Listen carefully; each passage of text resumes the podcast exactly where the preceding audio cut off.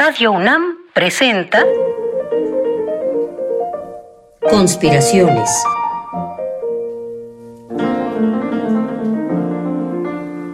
Bitácora de un admirador de Balzac. Por Otto Cázares.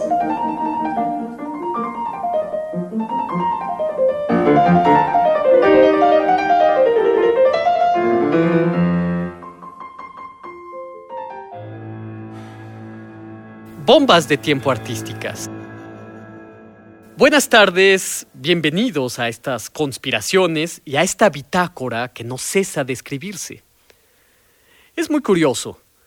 Últimamente traigo en la mente una frase de Arthur Schopenhauer que no deja de azuzarme como esos mosquitos increíblemente insistentes de las noches de verano. Pues precisamente he elegido esa frase para iniciar a manera de obertura estas conspiraciones. El filósofo alemán Arthur Schopenhauer solía decir todo el tiempo, es una pena que no hayamos comenzado antes, de lo contrario, ya estaríamos ahí. Esta frase, repetida una y otra vez, se ha convertido en algo así como palomillas nocturnas revoloteando alrededor de la farola de mi imaginación. En efecto, es una pena que no hayamos comenzado antes, de lo contrario, ya estaríamos ahí. La pregunta que nosotros podemos hacernos es, ¿dónde es ahí? ¿A qué se refiere Schopenhauer con ese ahí al que ya hubiéramos llegado de haber comenzado antes? Ese lugar es, presumiblemente, la razón, la sabiduría. Sí, es una pena que no hayamos comenzado antes. Cuando uno tiene 20 años, la lucha contra la sustancia de la existencia es encarnizada. Cuando uno tiene 30, la lucha encarnizada es contra el SAT y el sistema tributario. Primero vamos por la existencia buscando a como dé lugar que dos y dos sean cinco, después que dos y dos sean cuatro, pero por favor, por lo que más quieras, que siempre sean cuatro. Que dos y dos sean cuatro es fácil de demostrar. Lo difícil es que sean cinco. Y para eso hay bombas de tiempo artísticas. Pero no nos adelantemos. Yo lo pongo así. En la vida es como si el demonio amigable, que es Mefistófeles, nos jugara una broma de taberna. Primero nos da la ilusión de estar sumidos en frondosos y verdes valles, en los que todo es placidez, luz de mañana, alargamos el brazo para tomar un racimo de uvas, ya sentimos la piel de la uva turgente entre nuestros dedos, y de repente se cae el telón de la ilusión. Lo que tomábamos por uvas es la nariz del compañero de al lado en una taberna. Tomarle la nariz al vecino es una situación vergonzosa, desde luego. La ilusión perdida de los vertidorados prados se convierte en el principio de razón desilusionada en la taberna. Dos y dos son cuatro. Qué triste. Hay que aceptarlo. Así es la vida. Así es la vida. Esta es una especie de razón adquirida de la experiencia. ¿Es este lugar al que ya hubiéramos llegado de haber comenzado antes? Pues quédense con su taberna y sus narices. A mí regrésenme al prado y a las uvas. El principio de razón puso fin al reposo de los espíritus, escribió también Schopenhauer. El principio de razón nos ha robado algo. Robémosle a ella también y sonriamos. El hombre robado que sonríe roba alguna cosa al ladrón. ¿Qué podríamos robarle a esa ladrona del principio de razón? Unas bombas de tiempo artísticas.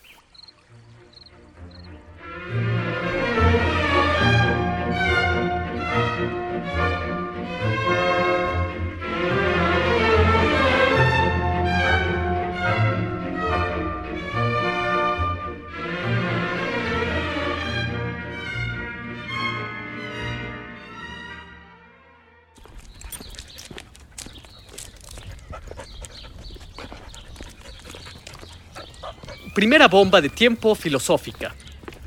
Arthur Schopenhauer tenía un encantador perrito pequinés de nombre Atman. Atman como alma en los textos védicos que tanto le gustaba leer. Al filósofo, no al perrito, desde luego. Imagino a Schopenhauer paseando a su perrito Atman una tarde en Frankfurt del Meno. Quizás en uno de estos paseos vespertinos a Schopenhauer le vino esta escena a la mente. Una escena fascinante que describiré para ustedes y que pinta a la perfección lo que queremos lograr. Robarle algo al principio de razón y sonreír.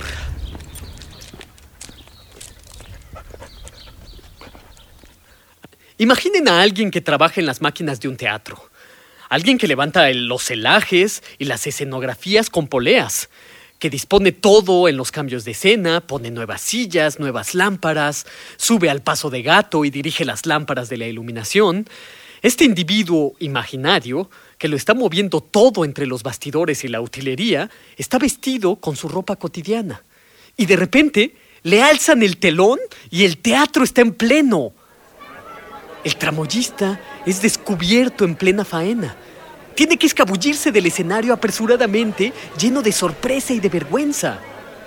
Bueno, Schopenhauer era un alemán nacido a finales del siglo XVIII y para estos hombres y mujeres ser tomados por sorpresa así como así era un asunto serio que no debemos tomarnos a la ligera. Yo siempre imagino la siguiente variante a la escena imaginada por Schopenhauer. Y con esto tendremos ya nuestra explosiva primera bomba. Cuando se alza el telón, el tramoyista sorprendido, antes de escabullirse, lleno de desconcierto, pero también con toda la tranquilidad del mundo, le sonríe al público confundido. Aquel que preparaba todo para la ilusión dramática le roba una sonrisa al principio de razón.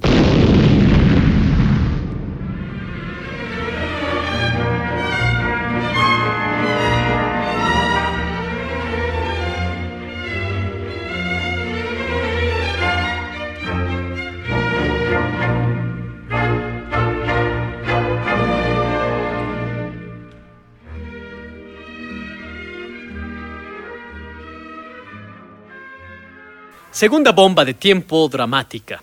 Continuamos con nuestra búsqueda de robarle algo al principio de razón, que a su vez nos ha robado a nosotros.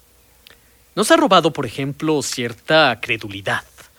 El principio de razón nos ha dejado desplumados de ilusiones. La leyenda de Fausto es la leyenda del sabio decrépito que cuando se le da a escoger entre sabiduría o juventud, no duda ni un instante. Juventud, hay muchas versiones de la leyenda fáustica. La más célebre es la que escribió durante 58 años Johann Wolfgang von Goethe. Pero hay antecedentes notables. El mágico prodigioso de Calderón de la Barca, por ejemplo, que es una mezcla entre Fausto y Simón el Mago. Y desde luego, la versión de Christopher Marlowe, al que apodaban Kit por sus ojos de gato. En la versión de Goethe, no es Mefistófeles, el amigable demonio, quien regresa a la juventud al viejo Fausto. No es una bruja. Mefistófeles lleva a Fausto a la casa de la bruja y cuando llegan no es la bruja quien acude a la puerta.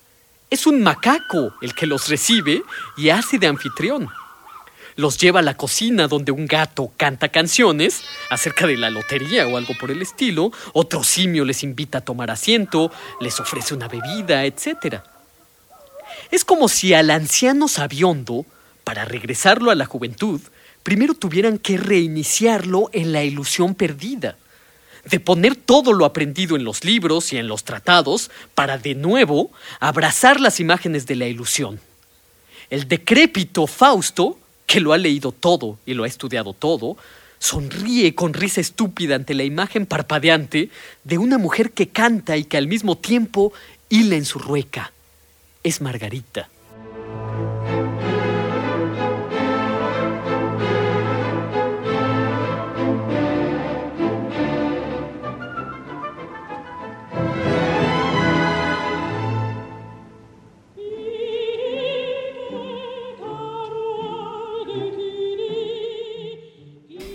El anciano intenta tocar la imagen como los chiquillos que ven gigantes parpadeantes en la pantalla del cine.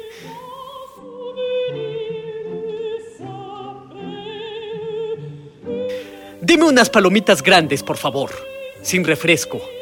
Palomitas para dar la bienvenida a los simulacros que, como a Fausto, nos encuentran decrépitos.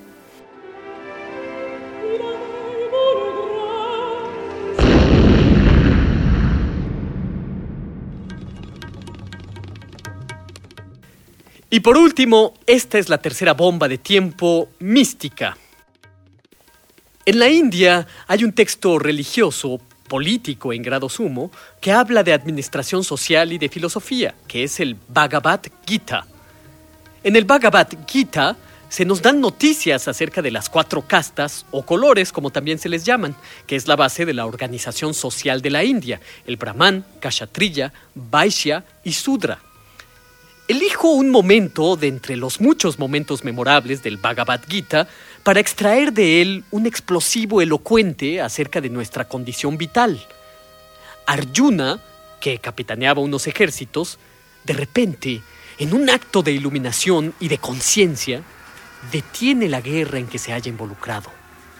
Es que se da cuenta de que los soldados enemigos son los tíos, los sobrinos, los cuñados y los hermanos de sus propios soldados.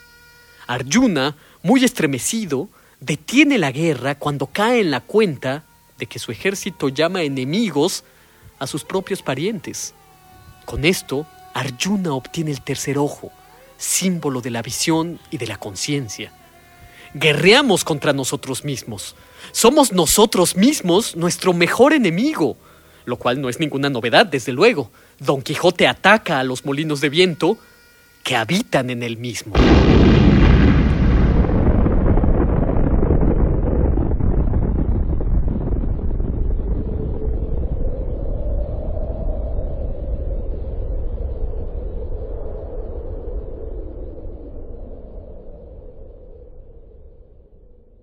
Conclusión. Leer a Arthur Schopenhauer es una afición que puede producirnos ataques de gastritis. Es una pena que no hayamos comenzado antes, de lo contrario, ya estaríamos ahí, escribió. Pero aún así, nosotros seguimos sin saber dónde exactamente es ahí. ¿Es la razón a donde ya hubiéramos llegado? Pero el principio de razón puso fin al reposo de los espíritus. Y si el principio de razón a través de la experiencia, nos ha desplumado de ilusiones, nosotros le hemos hurtado unas bombas artísticas a la que antes nos había robado. Primero, le sonreímos al público asombrado que nos descubrió entre la maquinaria del teatro cuando alguien nos alzó el telón. Después, junto con el viejo verde de Fausto, volvimos a sonreírle a las ilusiones que se nos aparecían como imágenes luminosas de una pantalla de cine. Por último, nos dimos cuenta, con Arjuna, de que los molinos de viento existen porque existen en nuestro interior. Nuestro espíritu es de fuego y tiene que irse con el fuego, decía un viejo poeta. Por eso nos gustan tanto las bombas de tiempo. El espíritu agitado es una bomba de tiempo que tiene que irse con el fuego. A veces esa bomba puede ser artística. Al final, el espíritu agitado que nos caracteriza es como la cuerda grave de un instrumento, una cuerda sin la que la armonía estaría incompleta.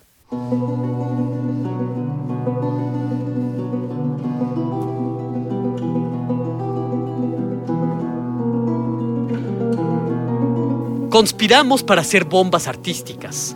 Conspiramos para robarle una nota musical a la ladrona razón y como dice Walter Benjamin, es un oficio completamente honrado escribir historias de ladrones.